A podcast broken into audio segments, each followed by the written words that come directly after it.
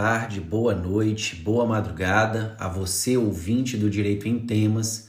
Meu nome é Juan Marassates Ponfeldner, eu sou professor de Direito Penal e de Direito Processual Penal na Faculdade de Ensino Superior de Linhares, a FACEL. E no episódio de hoje eu quero trazer um tema sobre direito penal e é um tema muito recente, mais precisamente do ano de 2021 que é sobre a Lei Mariana Ferri. Com certeza, essa não é a primeira lei que recebe né, o nome de uma pessoa que marcou um caso concreto, que marcou determinada época, determinada situação e que a, chamou a atenção do legislador para a necessidade da inclusão, da implementação da legislação.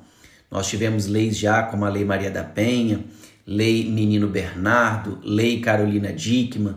Então, mais uma vez, nós temos aqui a Lei Mariana Ferrer, né, que vai trazer, a, a, vai jogar luz a uma situação que, que necessitava da legislação e que veio a partir de um caso concreto.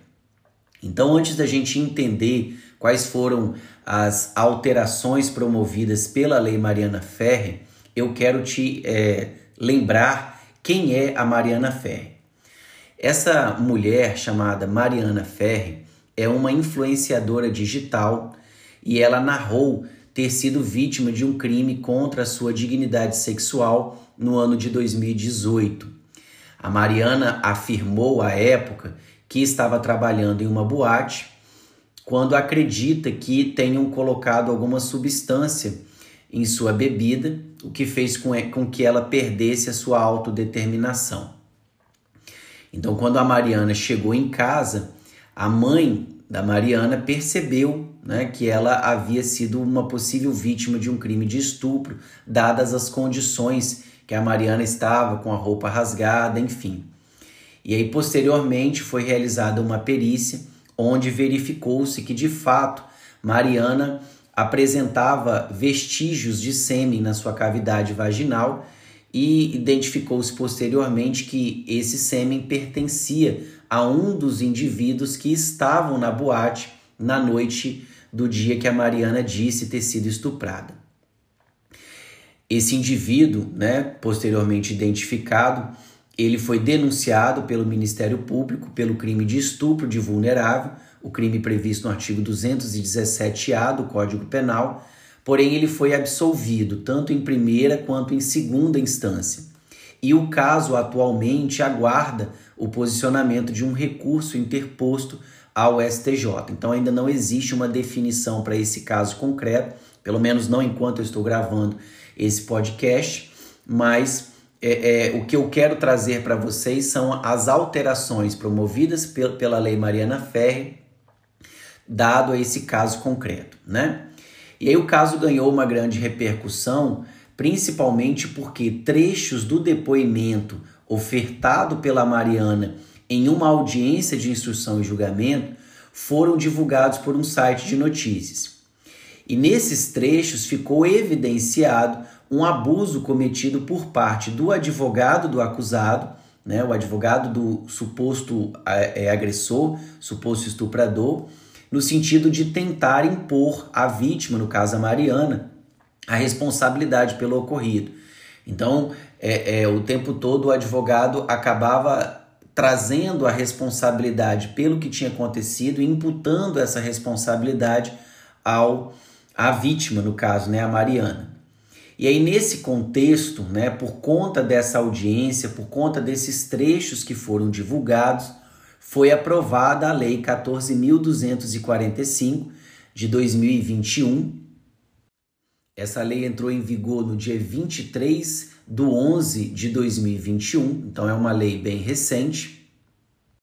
E ela foi editada principalmente para coibir a prática de atos que atentam contra a dignidade da vítima e de testemunhas. Então a gente pode afirmar que a Lei Mariana Ferre ela tem o objetivo principal de coibir a revitimização. Juan, o que é revitimização? Olha só, a vítima de um crime, e principalmente crimes relacionados com a, os delitos sexuais, né, ou crimes violentos, todas as vezes em que essas vítimas são inquiridas sobre os fatos ocorridos, elas são de alguma forma submetidas a um novo trauma, um novo sofrimento. E ao ter que relatar esse episódio triste, né, difícil que aconteceu na sua vida, principalmente o relato, né, para pessoas estranhas, normalmente um ambiente formal e frio, isso acaba trazendo, fazendo com que essa vítima precise reviver, rememorar esses eventos nada agradáveis ocorridos com ela. Então, para evitar essa revitimização, o poder público, de acordo com a Lei Mariana Ferrer, deverá adotar providências, né? Por exemplo, tipos de providências que o poder público deve adotar. Primeira providência, primeiro exemplo, a vítima não deve ser ouvida repetidas vezes sobre o mesmo tema. Ou seja, é importante que fique claro para os órgãos de persecução penal que a vítima deve ser ouvida apenas uma vez ou no máximo duas vezes sobre aquele tema. Na verdade, ser ouvido o mínimo de vezes possível. Então, por quê? Porque todas as vezes que ela precisa repetir a mesma história, ela está sendo submetida a esse processo, né, essa revitimização, rememorando aquele fato dolorido que aconteceu com ela.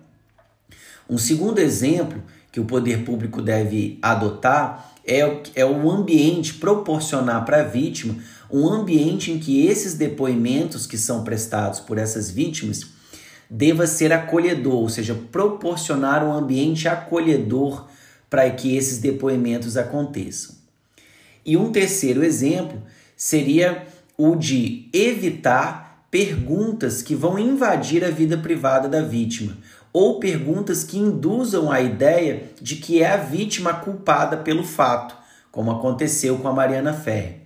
Transformando então a investigação em um processo, a investigação ou o processo em um julgamento né, sobre o comportamento da vítima. Então, na verdade, o que se está julgando não é o comportamento da vítima, e sim o acusado, verificando se o acusado praticou ou não crime. É esse o objetivo da investigação criminal ou do processo, e não atribuir à vítima a responsabilidade pelo crime que ocorreu.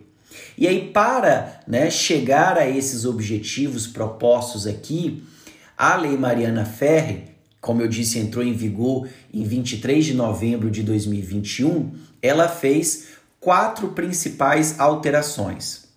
A primeira foi a inclusão do artigo 400-A do Código de Processo Penal, que incluiu dispositivos o dispositivo né, para garantir que as vítimas tenham a sua integridade psicológica preservada quando da audiência de instrução e julgamento e no curso do processo. Incluiu também o artigo 47A ao Código de Processo Penal, que confere essa mesma garantia, mas agora no âmbito do Tribunal do Júri. Então o 400A ele serve para o processo comum e o 47A serve para o procedimento especial do Tribunal do Júri. E também o artigo 81, agora não mais do CPP, e sim da Lei 9099 de 95, que é a Lei dos Juizados Especiais Criminais esse artigo 81 também vai conferir proteção a essas vítimas no âmbito agora dos juizados especiais criminais, né? o procedimento é, sumaríssimo. Mas a quarta informação, a quarta inclusão, né, a alteração promovida pela Lei Mariana Ferre é a que eu gostaria de chamar mais a sua atenção. O artigo 344 do Código Penal, que é o crime de coação no curso do processo, foi é, recebeu a inclusão de um parágrafo único, né? Esse artigo ele não tinha parágrafos, agora ele tem um parágrafo único. Então foi uma outra novidade trazida pela lei, que foi a inclusão desse parágrafo único ao crime de coação no curso do processo. Juan, o que, que esse parágrafo único vai nos ensinar? Ele vai trazer para nós uma nova causa de aumento de pena quando o crime de coação no curso do processo envolver crime contra a dignidade sexual. E aí, apenas para aqueles que não se recordam, o crime de coação no curso do processo ele vai punir a conduta do agente que usa de violência, por exemplo, um, uma agressão física, né, um soco ou uma ameaça. Ah, você vai morrer. Quando essa violência ou ameaça é dirigida contra uma autoridade, um juiz, um promotor, um delegado, ou ainda contra a parte do processo. Por exemplo, quando o réu ameaça o autor da ação penal, né? Ou ainda contra qualquer outra pessoa que participe do processo, testemunha, perito. Então, quando existe essa violência ou essa grave ameaça contra uma autoridade, uma parte ou qualquer outra né, pessoa que participa do processo e essa ameaça ou essa violência tem o objetivo de coagir a autoridade, a parte ou essa outra pessoa, e essa coação tem o objetivo de fazer com que a autoridade ou a parte faça ou deixe de fazer algo dentro do processo que seja interesse daquele que está ameaçando ou causando uma lesão, ou ainda interesse de qualquer outro terceiro Nesse caso, estará consumado, né, estará ocorrendo o crime de coação no curso do processo. E aí, a Lei Mariana Ferrer vem e traz o parágrafo único com a seguinte redação: a pena aumenta-se de um terço até a metade se o processo envolver crime contra a dignidade sexual. O problema, e é um problema que a doutrina já identificou e vem tecendo diversas críticas sobre essa inclusão, é que é, normalmente esses acontecimentos, por exemplo, como o acontecimento que, que ocorreu com a Mariana Ferri, não são praticados com violência ou grave ameaça.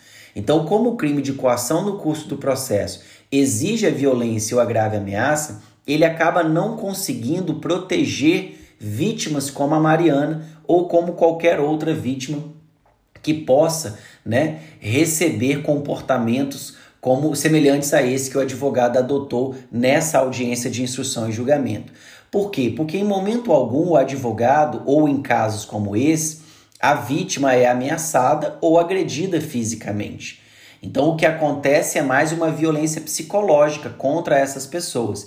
E, inclusive, em 2021, foi também incluído um artigo ao Código Penal, que é o artigo 147b, que pune a violência psicológica contra a mulher. Então, é, me parece que o crime de violência psicológica ele pune muito melhor esse comportamento do agressor, né, do advogado ou de qualquer outra pessoa, muito melhor do que o parágrafo único do crime de coação no curso do processo, tendo em vista que, como eu falei, esses comportamentos dos agentes, para esses casos, como o caso de Mariana, não vai ser praticado por meio de violência ou grave ameaça, então não seria possível encaixar a esse dispositivo. É claro que também existe o crime do artigo 33 caput da Lei de Abuso de Autoridade, que vai punir indivíduos, né, que quando o crime for praticado por agente público, como esse, por exemplo, que ao invés de advogado fosse o promotor, por exemplo, ou o delegado, ou um outro policial, ele poderia responder pelo crime de abuso de autoridade. Beleza? Bem, então são essas as observações que eu gostaria de fazer sobre o crime, de, é, é, sobre a Lei Mariana Ferre, as introduções que ela promoveu no nosso ordenamento jurídico e que é um bom instrumento aí, né, dadas essas peculiaridades do artigo 344, mas acaba sendo um bom instrumento para evitar a revitimização. Eu espero que você tenha entendido. Se você tiver alguma dúvida, você pode nos contactar pelo Instagram Valeu, Deus abençoe vocês e fique com Deus. Um abraço.